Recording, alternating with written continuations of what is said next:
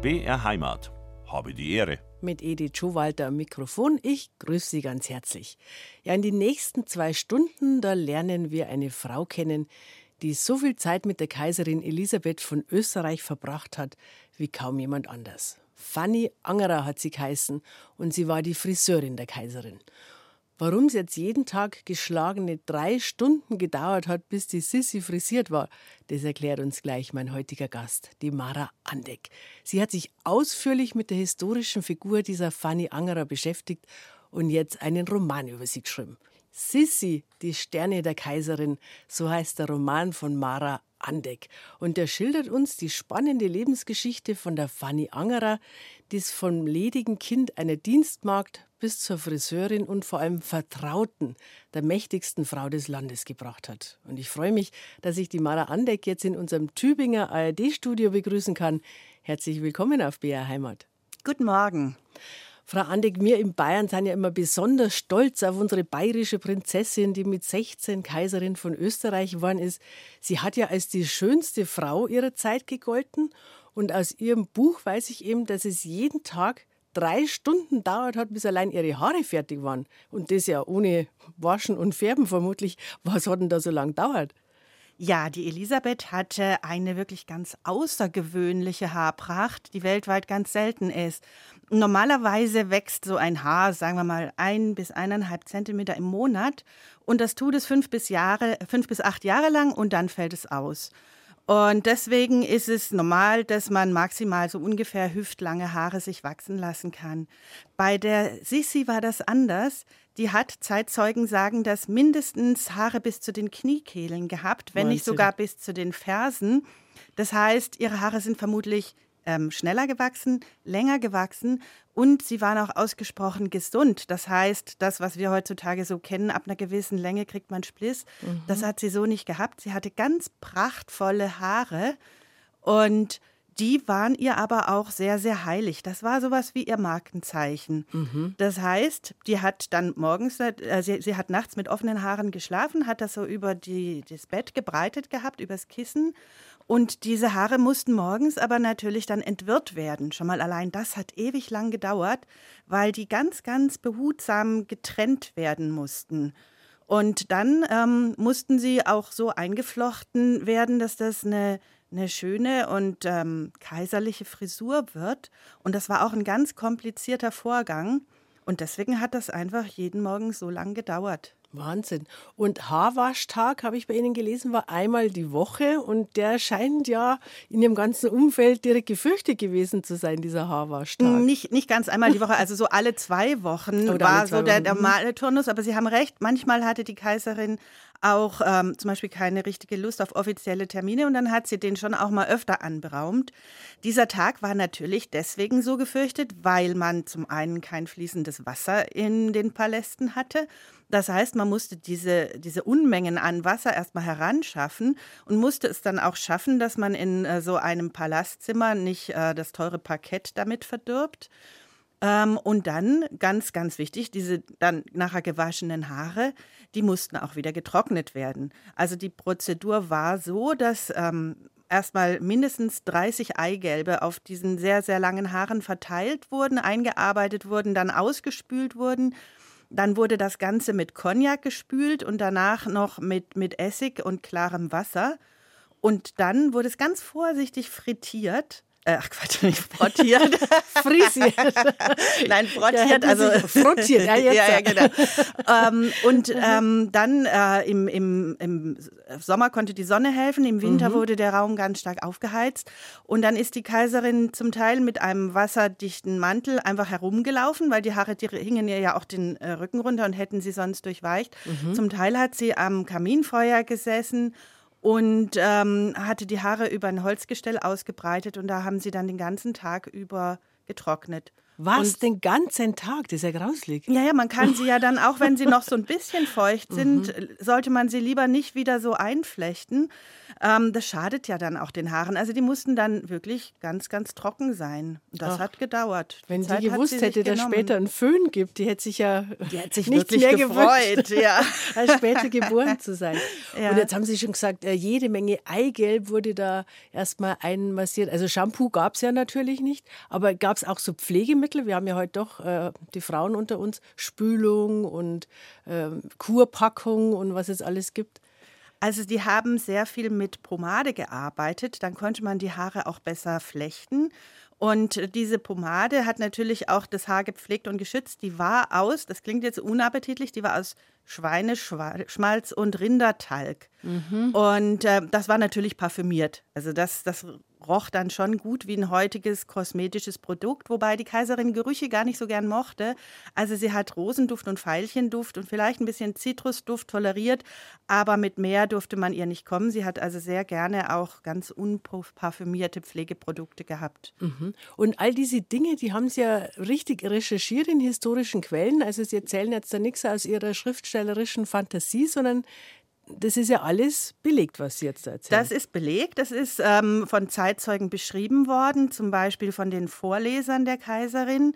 Ähm, es ist allerdings nicht belegt worden äh, von der Fanny Angerer selbst, denn die war wirklich bis zu ihrem Tod top verschwiegen. Die hat kein Wort über ihre Arbeit bei der Kaiserin ausgeplaudert. Mhm. Und darum war es ja eben auch die Vertraute. Und in ihrem Buch Frau Andeck, da habe ich gelesen, dass sie ja buchstäblich jedem einzelnen Haar nachgetrauert hat, was in der, im Kamm oder in der Bürste hängen geblieben ist. Ja, das muss tatsächlich so gewesen sein. Also es war ein Kamm, ein spezieller Bernsteinkamm, äh, der angeblich die Haare besonders geschont hat.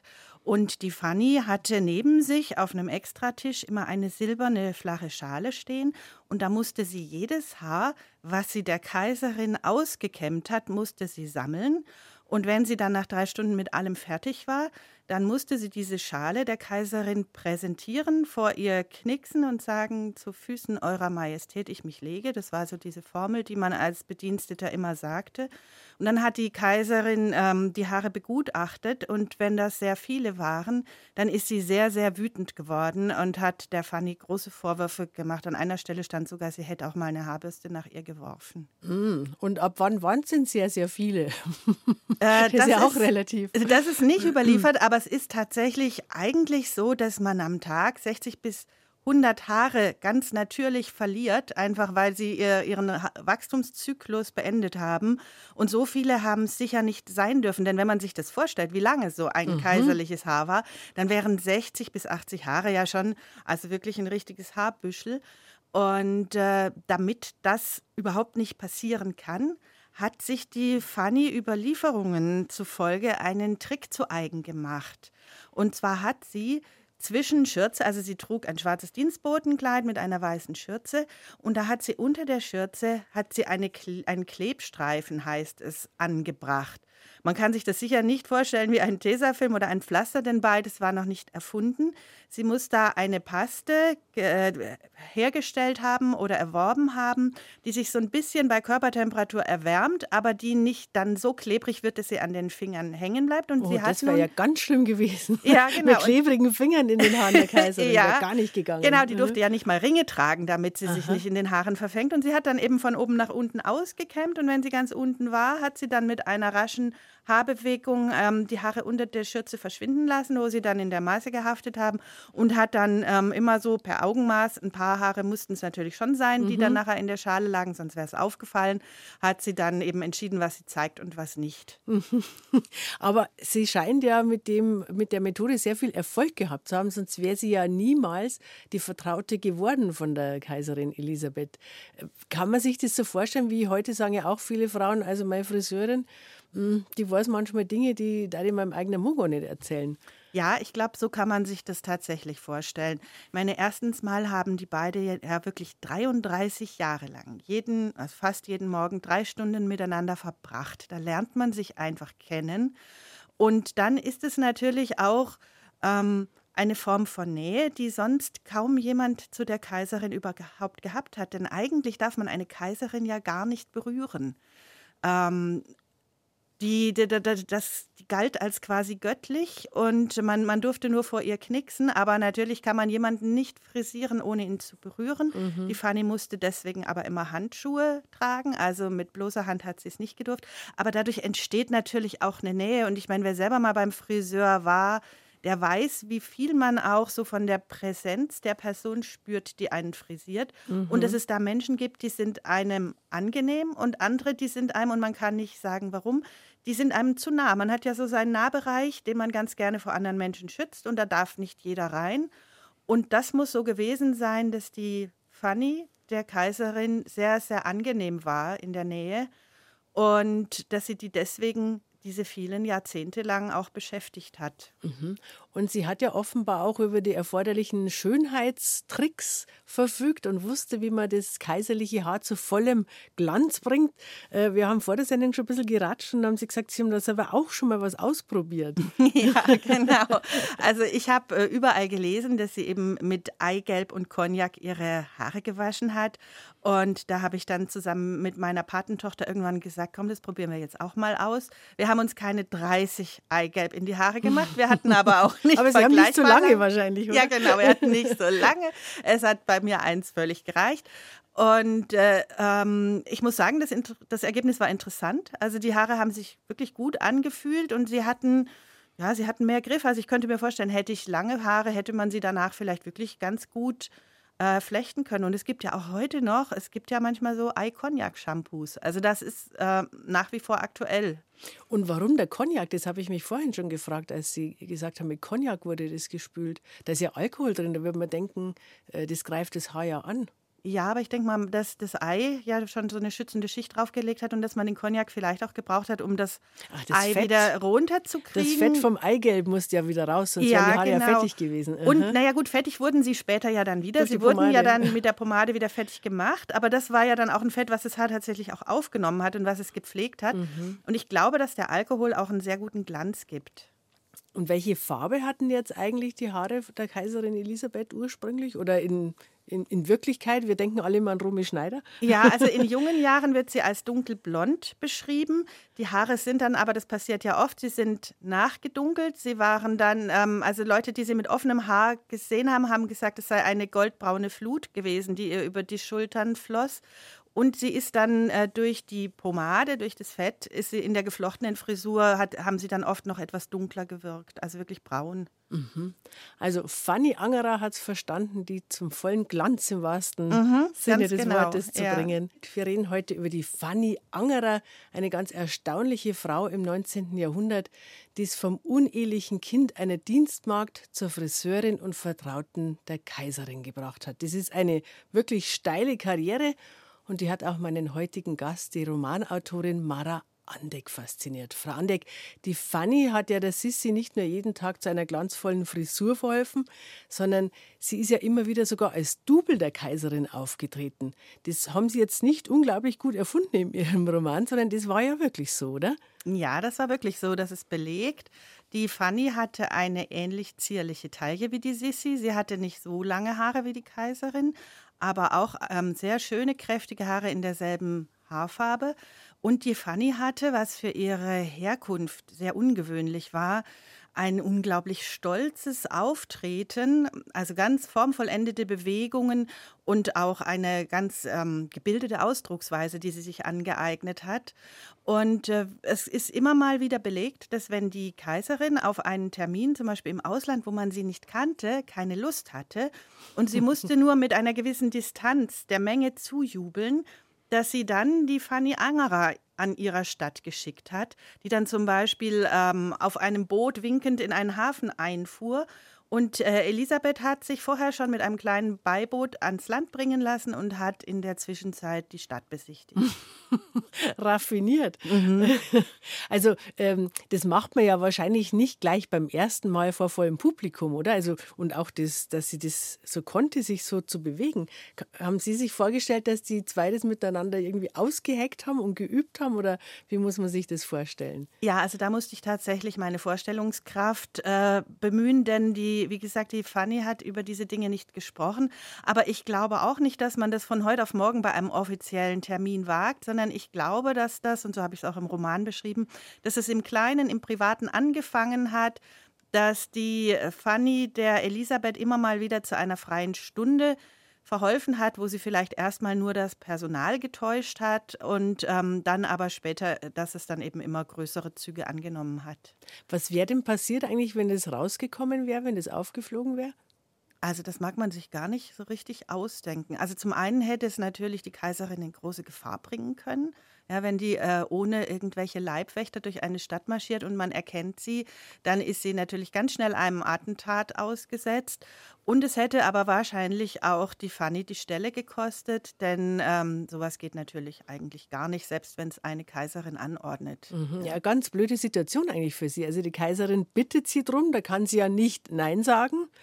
Gleichzeitig weiß sie, wenn ich jetzt erwischt werde, das war's für mich. Ja, ich glaube, das war sehr, sehr stressig. Mhm. Von weitem vielleicht nicht so. Da wird vielleicht auch das nähere Umfeld es sogar gewusst haben, dass das jetzt die Fanny ist, denn im Personal hat man sie natürlich gekannt. Aber wenn, wenn das dann andere Ausmaße annimmt, dann kann das schon sehr gefährlich auch für sie sein. Mhm. Und ist es eigentlich historisch belegt, wie die Sissi ursprünglich auf die Fanny aufmerksam geworden ist? Ja, das ist sogar sehr gut belegt. Das kann man, ähm, da habe ich das so auch den Roman angefangen, da kann man ganz viel recherchieren ähm, und finde da erstaunlich viele Details heute noch heraus. Das ist also ähm, die Fanny war damals Friseurin am Burgtheater. Das Burgtheater war direkt an die kaiserliche Hofburg damals angebaut. Die Kaiserfam kaiserliche Familie hatte einen Gang, wo sie also ohne auf die Straße zu müssen direkt ins Theater konnten und die sind da auch sehr oft gewesen. Und das war im April des Jahres 1863. Da hat die Kaiserin, sie war gerade von diesen Reisen, die man auch aus den Sissi-Filmen kennt, so, um ihre Gesundheit wiederherzustellen, war sie wieder zurück in Wien und hat das Burgtheater besucht. Und es war eine Aufführung, wo die äh, Schauspielerin Zerline Gabillon von der Fanny frisiert worden ist. Und diese Frisur ist der Sissi vom Publikum aus, aus ihrer Loge heraus so positiv aufgefallen, dass sie die Fanny nachher zu sich bestellt hat und wirklich vom Fleck weg engagiert hat und ihr ein Gehalt geboten hat, äh, was damals so ungefähr ein Universitätsprofessor verdient hat. Oh. Wow. Ja, das mhm. war ein mhm. steiler Aufstieg. Oh. Ja. ja, wobei auch im, äh, wenn man im Theater arbeitet, ist ja auch schon mehr als eine gewöhnliche Friseurin. Also da muss ja auch vorher schon sehr gut gewesen sein. Ja, das war auch ein ganz spannender Aufstieg. Die Fanny hat diese Stelle, das kann man in den äh, den äh, Personalbüchern des Theaters lesen, sie hat die von ihrer Schwester übernommen. Die Schwester, die ältere Schwester, hat die Stelle zuerst gehabt, die hat dann geheiratet und die Stelle wurde frei und die Fanny hat sie dann bekommen. Ähm, die beiden waren die Stieftöchter eines Friseurs, Benedikt Angerer, der hatte einen Salon und der hat, äh, denke ich mal, diese beiden Mädchen angelernt und der hat auch, habe ich gesehen, in Anzeigen in alten Zeitungen, der hat auch Perücken verkauft. Ich schätze also, dass die Fanny und ihre Schwester Albertine auch an diesen Perücken schon sehr viel geübt haben, mhm, mhm, wie man eben kunstvolle Flechtfrisuren macht und dass sie deswegen auch die Theaterstelle bekommen haben. Mhm. Und hat man eigentlich als Friseurin der Kaiserin dann auch im, im Schloss gewohnt? Also ich denke, sie hätte das gedurft, aber meinen Recherchen zufolge hat sie das nicht getan. Ich habe äh, Adressbücher der Stadt Wien durchgeschaut und da war sie immer bis zu ihrer Hochzeit später an der alten Adresse gemeldet, die sie hatte, bevor sie bei der Kaiserin angefangen hat. Und ähm, im Prinzip durften, hatten Dienstboten ein Anrecht auf ein Zimmer in der Hofburg, aber ich glaube, sie hat es nicht genutzt. Und man kann es auch verstehen, weil sie natürlich, sie hat ja nur morgens drei Stunden gearbeitet und hatte dann frei, hätte aber, wenn sie in der Hofburg gewohnt hätte, natürlich die ganzen Beschränkungen auch gehabt, die mhm. man dort hatte. Also sie hätte jetzt kein Sozialleben führen können, wie sie das gewohnt war, dass sie Besuch bekommt. Man konnte da nicht einfach reinlaufen und sagen, ich besuche jetzt hier die Friseurin. Ähm, und also ich vermute, dass sie, dass sie deswegen selber entschieden hat, dass sie sich dieses Zimmer lieber auszahlen lässt und weiter bei ihren Eltern wohnt. Ach, bei ihren Eltern hat sie gewohnt, weil sie hätte sich ja mit diesem wirklich äh, tollen Gehalt eigentlich auch vermutlich eine schöne Wohnung leisten können für hat sich sie selber. vielleicht später im selben Haus getan? Das kann ich natürlich Mhm. nicht feststellen. Im Roman habe ich das auch vermutet, dass sie das getan hat. Aber die Adresse ist immer dieselbe geblieben. Die Wissenschaftsjournalistin und Romanautorin Mara Andeck ist heute mein Gast und wir reden über Fanny Angerer, die Friseurin von Kaiserin Elisabeth von Österreich. Gerade haben wir ja gehört, dass sie nicht im Schloss gelebt hat, sondern immer noch an der Adresse ihrer Mutter gemeldet war. Und äh, die Mutter hat zusammen mit Fannys Stiefvater zu der Zeit gelebt, der eben Friseur war, darum war sie auch Friseurin. Frau Andeck, was weiß man denn über den biologischen Vater von der Fanny Angerer?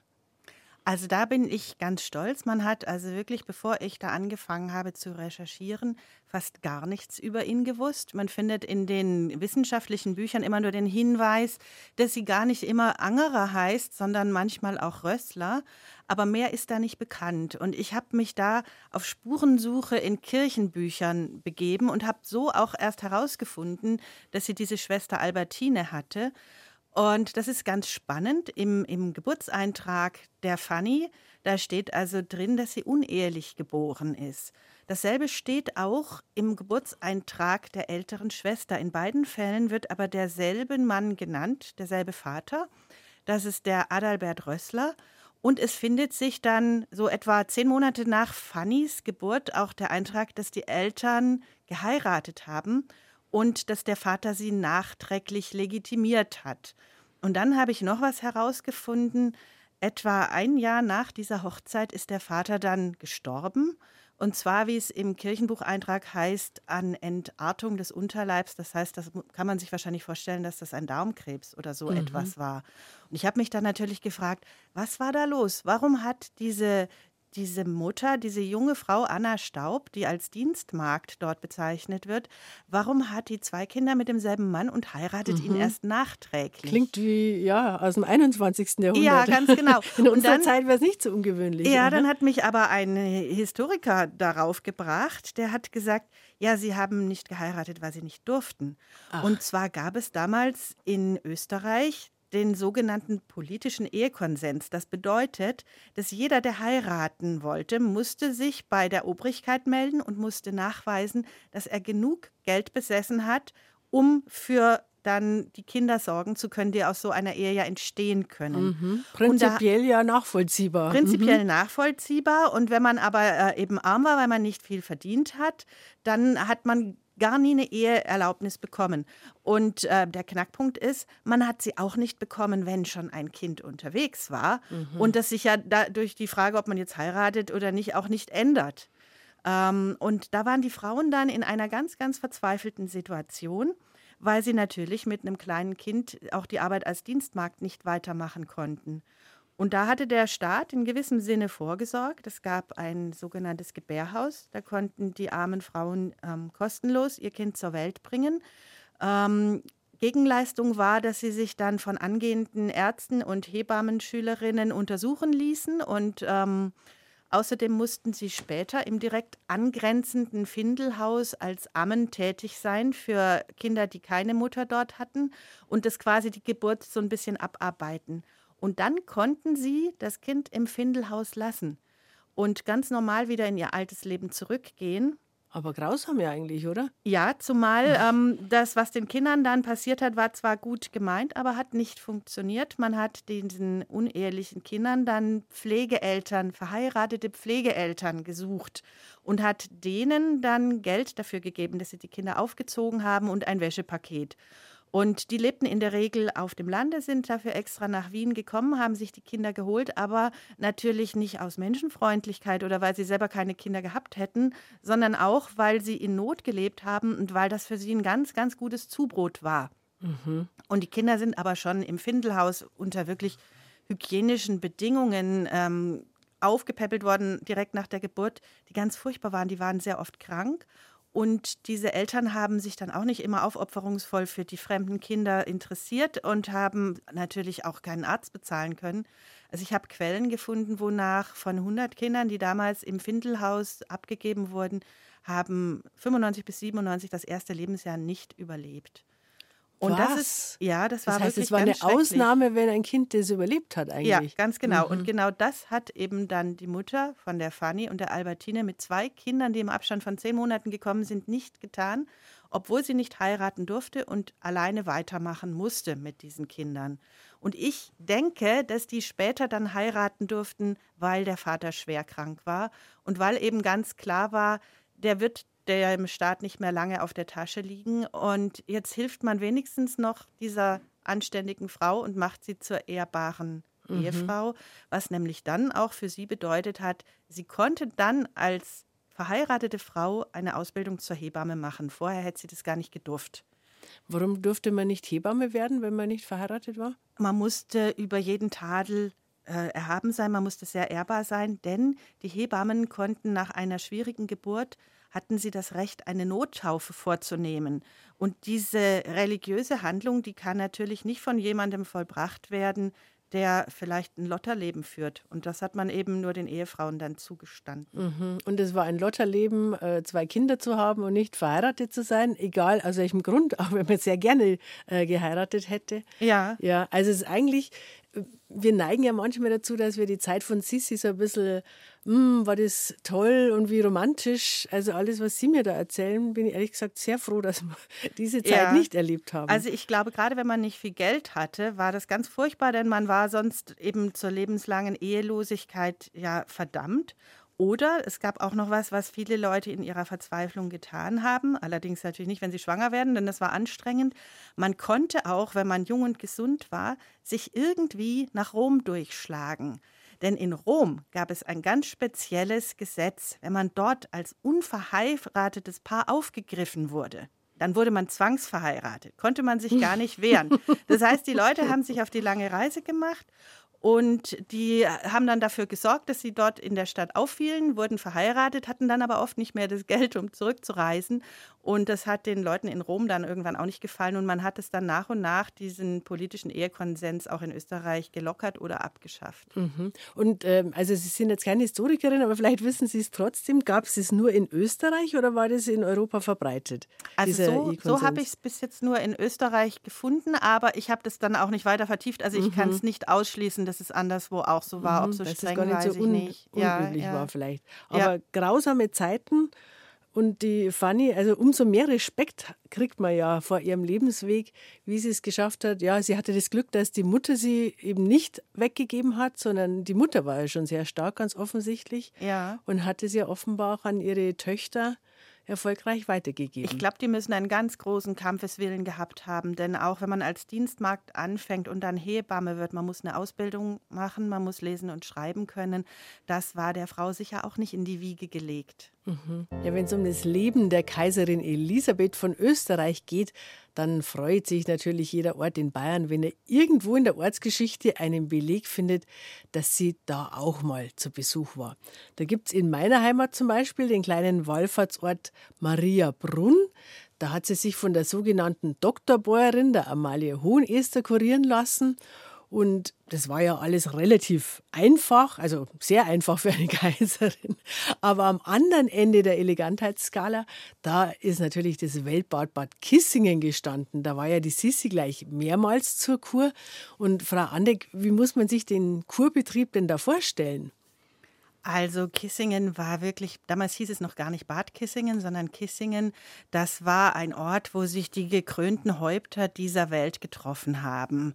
Ähm, logiert hat man damals im Hotel Karl von Hess. Wenn die Kaiserin angereist ist, hat man das ganze Hotel gebucht, äh, weil da eben auch die, die, die ganzen Hofdamen und zum Teil das Personal untergebracht waren. Und äh, dieses Hotel gibt es immer noch. Das ist heute ein Teil des Hotels Kaiserhof Victoria. Der rechte Teil, wenn man davor steht, das ist das historische Hotel Karl von Hess. Und darin gibt es auch heute noch ein Sissi-Zimmer, wo die Sissi also auch an die Wand gemalt ist. Von diesem Zimmer aus hat man einen wunderbaren Blick ähm, auf die Trinkhalle. Und äh, was man heute nicht mehr sieht, ist die damalige Trinkhalle. Die ist nämlich um 1900, glaube ich, abgerissen worden. Das war eins der ersten Stahlgebäude Bayerns. Äh, das war also aus Gussstahl gefertigt. Das war so ein bisschen wie so ein verschnörkelter Tempel aus Stahl, hohe Stützen, ein mehrstöckiges Dach darauf und ähm, an den Seiten offen. Da konnte man also einfach hochschreiten Tag und Nacht.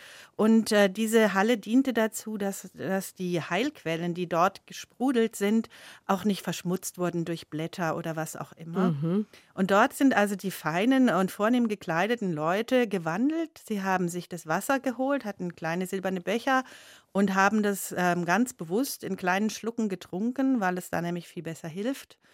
Und ähm, ja, also im, im ersten Jahr, in dem ich die Fanny dort ankommen lasse, ist die Sissi dort mit kleinem Gefolge, das sind nur 35, die sie mit sich nur. Führt. Ja, ja aber ganz schon, bescheiden.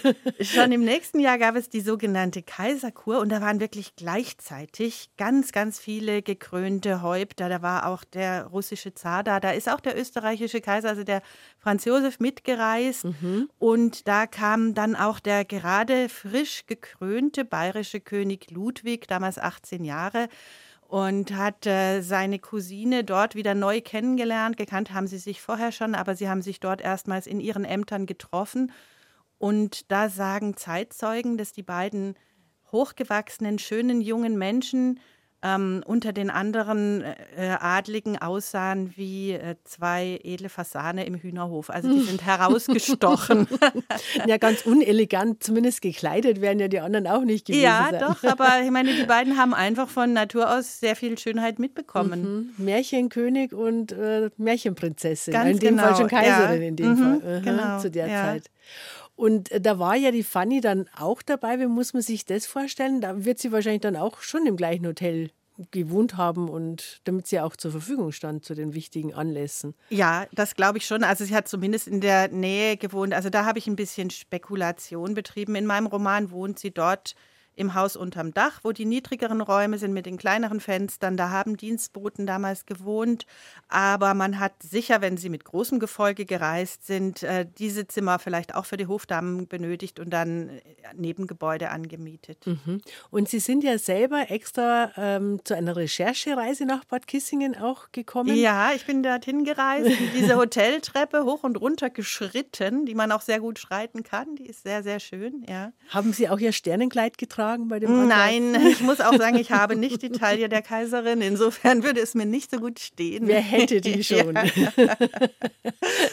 Aber haben Sie das Wasser probiert zumindest? Ja, ich habe also erstmal recherchiert, welche Quellen es damals schon gab. Es gab ja auch welche, die später gefunden wurden, aber so die Hauptquellen, ja, die Rakoczy-Quelle und die Quelle Pandur, die äh, gab es damals schon.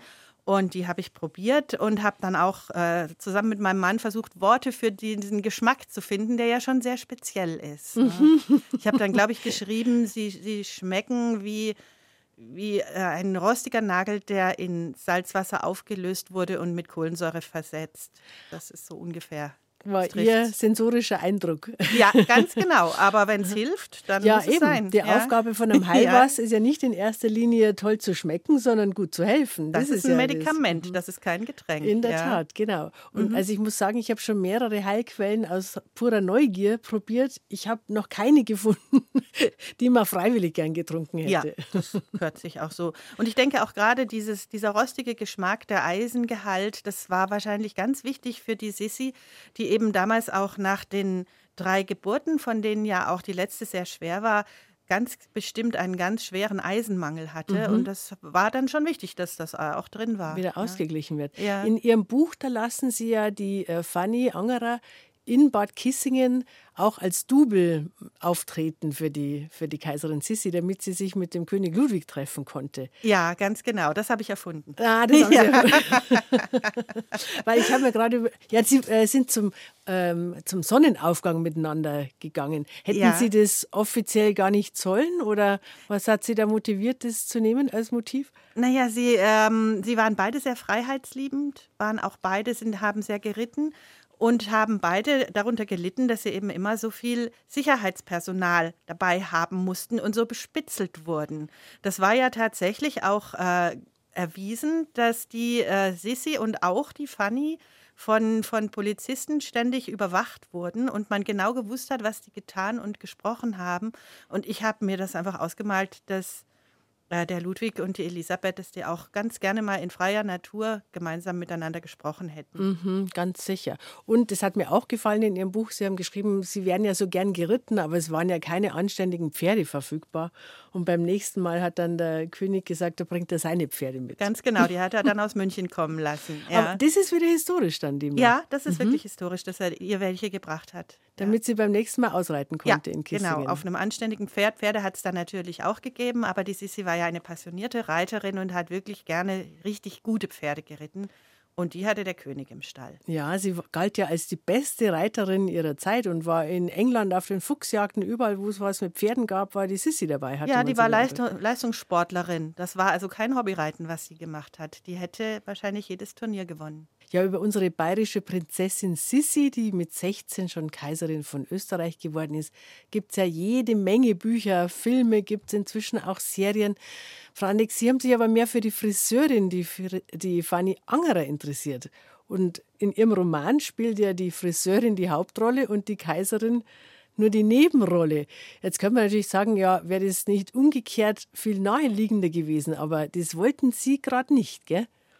Äh, nein, genau das wollte ich nicht, weil ich auch den Eindruck hatte, da kann ich jetzt gar nichts Neues dazu sagen. Dazu gibt es ganz hervorragende Bücher, sowohl Romane als auch äh, wissenschaftliche Bücher.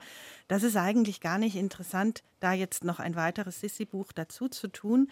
Ähm, mich hat dieser ganz andere Zugang zur Kaiserin, äh, der hat mich interessiert.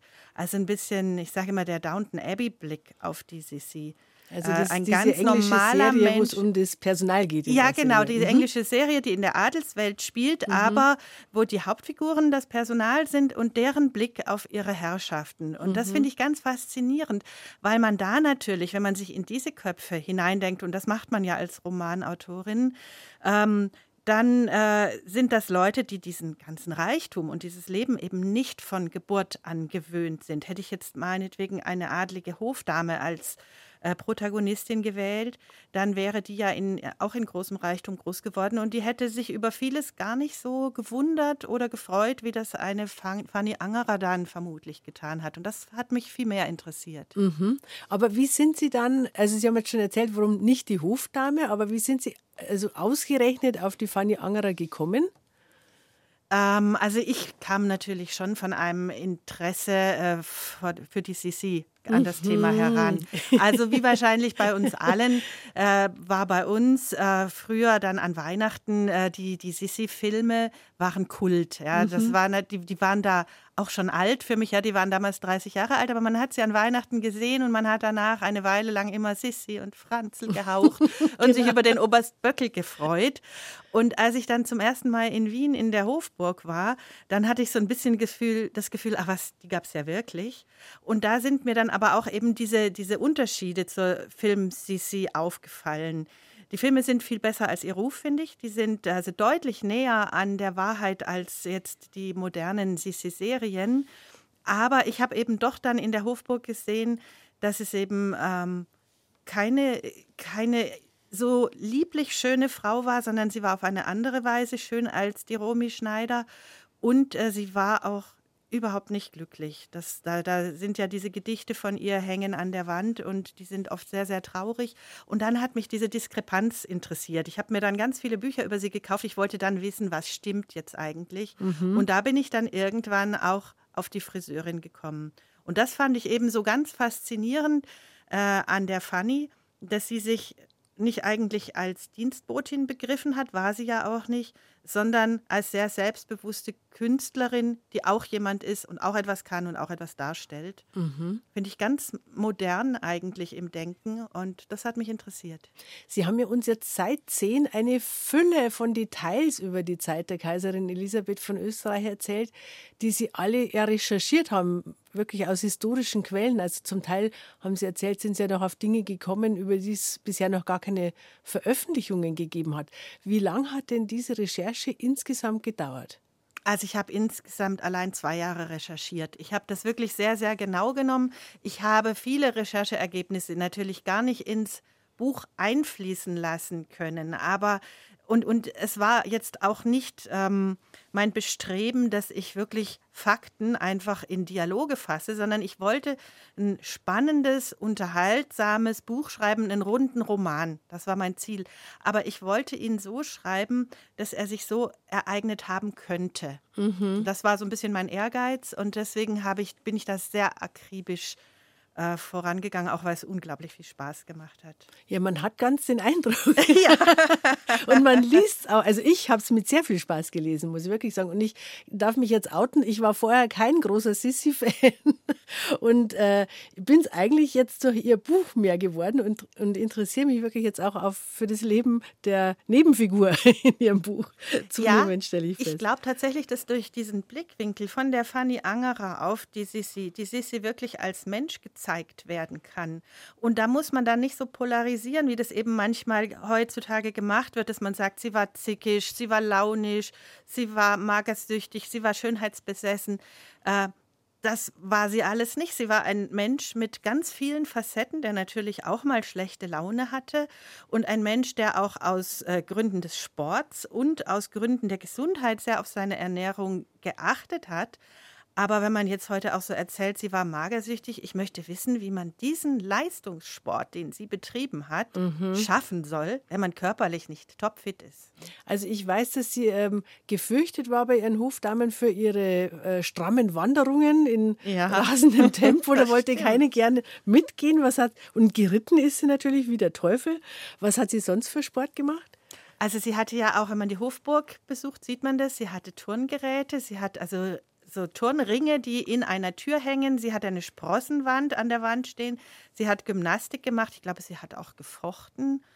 Ähm, also sie war wirklich enorm sportlich und fit. Und wenn sie auch gewandert ist, dann waren das wirklich stundenlange Wanderungen den Berg hoch. Und dabei hat sie ja diese bauschigen Röcke getragen, sie hat ein Korsett getragen und sie hat feine Schuhe getragen und sie ist trotzdem den Berg hochgestürmt, als hätte sie das alles nicht an. Ach, mit den wirklich hochhackigen Schuhen hat sie die Na, vielleicht waren die dann etwas fach, äh, flacher, aber Aha. auf jeden Fall also nicht die Wanderschuhe, die wir keine kennen. Derbenstiefel gewesen sein, Aha. sondern feine Stiefeletten. Mhm. Ja. Wahnsinn. Aber äh, ist, ich meine, heute gehört es ja wirklich zum guten Ton, dass man sportlich ist und es ist schick, dass man sportlich ist. War das in der Zeit, war das da überhaupt so oder war das eine Besonderheit von ihr? Das war eine Besonderheit von ihr. Also das war gar nicht üblich. Und ich glaube, dass sie diesen Bewegungsdrang einfach auch gehabt hat, weil sie sich in dem höfischen Leben so unwohl geführt hat, weil es ihr so wesensfremd war. Man muss sich die Sissi trotz ihrer Schönheit und ihres Weltruhms als einen sehr, sehr schüchternen, zurückhaltenden, ruhigen Menschen vorstellen, der gelitten hat, wenn viele Blicke auf ihn gerichtet waren. Mhm. Und äh, sie war dann natürlich im Sport, war sie in der Natur, in der Bewegung, konnte diesen Stress auch abbauen. Und sie durfte auch mal was. Also sie durfte nicht nur repräsentieren, sondern sie konnte was leisten.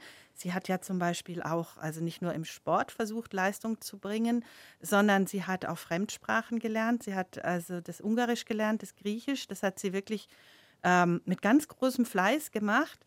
Und sie hat selbst Gedichte geschrieben, die ihr sehr, sehr wichtig waren, wenn man auch jetzt aus heutiger Sicht sagen muss, also hm, so künstlerisch, wie sie selbst sie fand, sind sie wohl nicht. Aber also sie hat daran gearbeitet und ähm, wollte eben nicht nur durch Schönheit oder durch ihre Geburt irgendwie äh, etwas darstellen, mhm. sondern auch Leistung.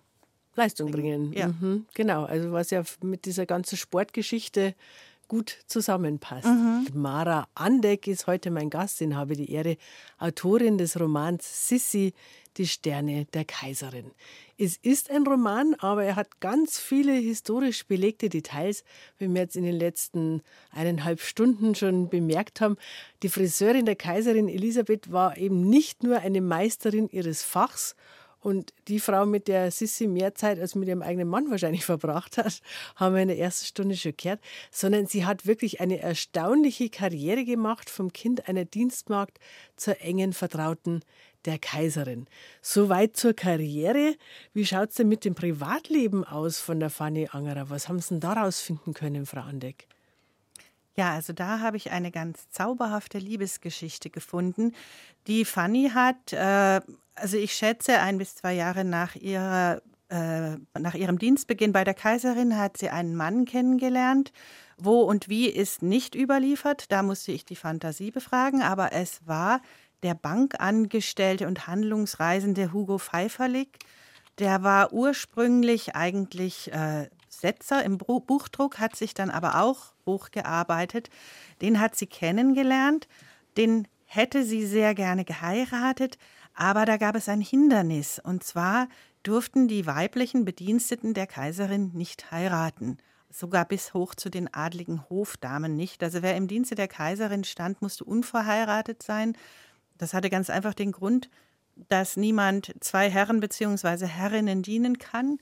Und Ach so, und die Frau sollte ja dem Mann erstmal dienen. Genau, die Frau mhm. musste ihrem Mann dann dienen und äh, das konnte das konnte dann natürlich kollidieren mhm. und deswegen hat man gesagt, nein, also dann wer heiraten möchte, der muss aus dem Dienst der Kaiserin ausscheiden. Und das war für die Fanny sicher sehr schwer, denn die hatte sich da ja wirklich was aufgebaut und sie hat auch dieses Leben mit den Reisen sehr genossen.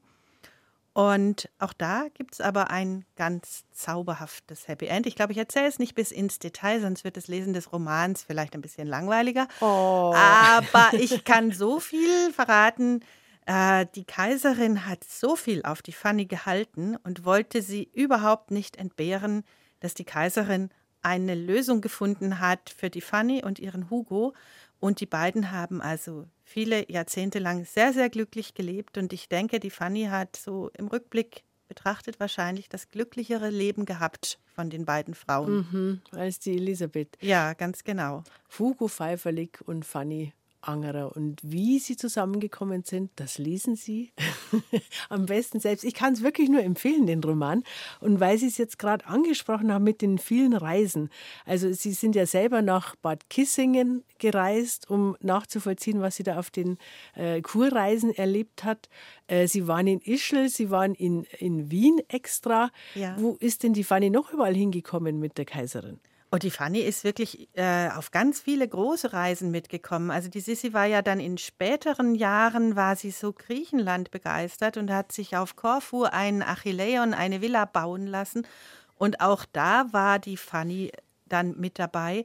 Dort gar nicht so gern, glaube ich, denn es ist überliefert, die Sissi hat überhaupt nicht an Seekrankheit gelitten, aber die Fanny schon sehr. Und äh, auch das ist überliefert, dass die Fanny sich dann, wenn es ihr zu viel wurde, immer mal hat krank schreiben lassen und dass die Sissi diese Zeiten gehasst hat, in denen sie dann eine andere Friseurin haben musste. Aber äh, mit Kutsche und Bahn äh, ist sie sehr gern gereist und äh, das war natürlich ein faszinierendes Leben. Und wenn die mit der Bahn gereist ist, dann ist sie ja nicht ins erste Klasse Abteil eingestiegen, sondern das muss man sich ja ein bisschen anders vorstellen. Ja, also wenn sie zeitgleich mit der Kaiserin gereist ist, dann hatte die Kaiserin einen Sonderzug mit extra Abteilen, in dem die Fanny dann auch mitgereist ist. Ich habe allerdings auch eine Quelle gefunden, in der ich gelesen habe, dass die Kaiserin es sehr gern gehabt hat, wenn die Fanny vorausgereist ist und ihr schon mal das Schlafgemach dann ein bisschen heimelig gemacht hat, schon mal ein Buch auf, auf den Nachttisch gelegt hat, Blumen hingestellt hat und diese Dinge. Und ich denke, dass sie dann natürlich ganz normal wie jeder andere Mensch auch mit dem Zug gefahren ist oder natürlich mit einer kaiserlichen Kutsche. Mhm. Aber die Kaiserin hatte immer einen eigenen ja, einen eigenen Zug eigentlich, oder? Ja, die hatte einen mhm. eigenen Zug, die hatte einen richtigen Salonwagen, den kann man auch noch besichtigen. Die hatte da allen Komfort. Toll. Ja, aber die musste man natürlich auch auf Bahnreisen immer sehr schützen. Das hat ja immer zwei Seiten. Ne?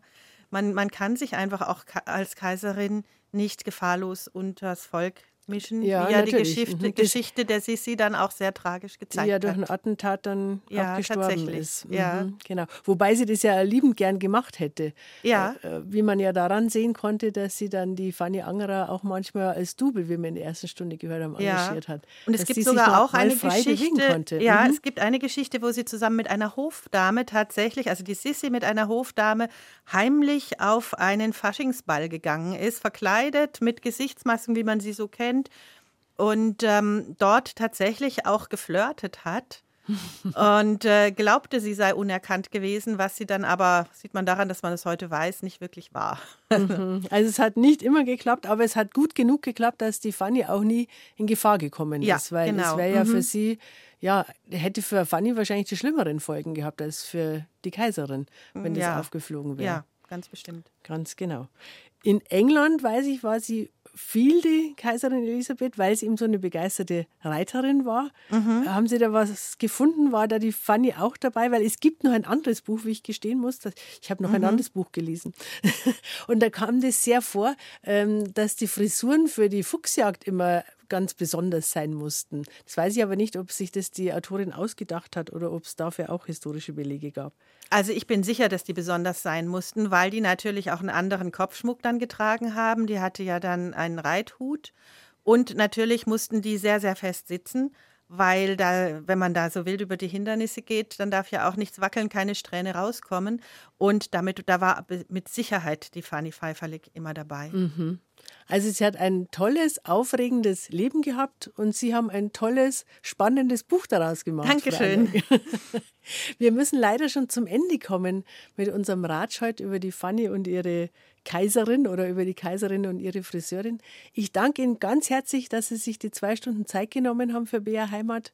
Sehr gerne. Und ja, wenn Sie ähm, gern nochmal einfach selber die Daten zu Ihrem Buch sagen möchten, wir haben sie natürlich auch im Internet stehen, für alle, die jetzt angebissen haben und äh, Lust gekriegt haben, das selber zu lesen. Ja, also mein Name ist Mara Andeck. Das Buch heißt Sissi, die Sterne der Kaiserin und ist im Verlag Goldmann erschienen. Kostet 16 Euro.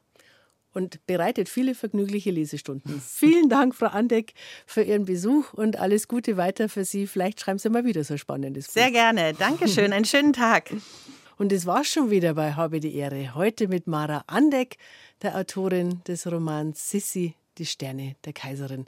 Die Informationen zum Buch gibt's wie gesagt, auch auf unserer Internetseite brheimat.de. Und wenn Sie die ganze Sendung nachhören wollen oder weiterempfehlen, dann finden Sie da auch in Kürze den kostenlosen Podcast zum Runterladen. Ich bin die Edith Schowalter. Ich sage Dankeschön fürs Zuhören. Servus, Ade und bis zum nächsten Mal.